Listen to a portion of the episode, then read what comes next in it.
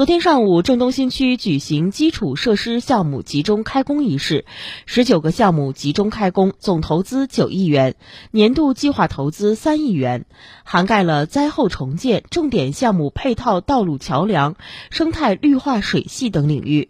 本次集中开工的渭河两岸雨水泵站、禹正路、金水河黄河东路、蓝处水建。工程等十九个重要项目集中于龙湖北区和白沙园区。这批项目的开工建设，大多数是便利群众生活的民生工程。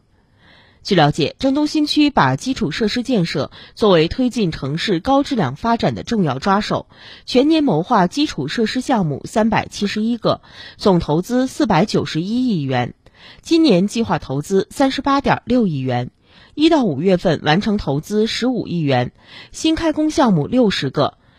永盛明渠疏道、阜外医院雨水泵站、白沙路雨水连通工程灾后重建项目已经进入收尾阶段，为今夏主汛期的防汛打下了良好基础。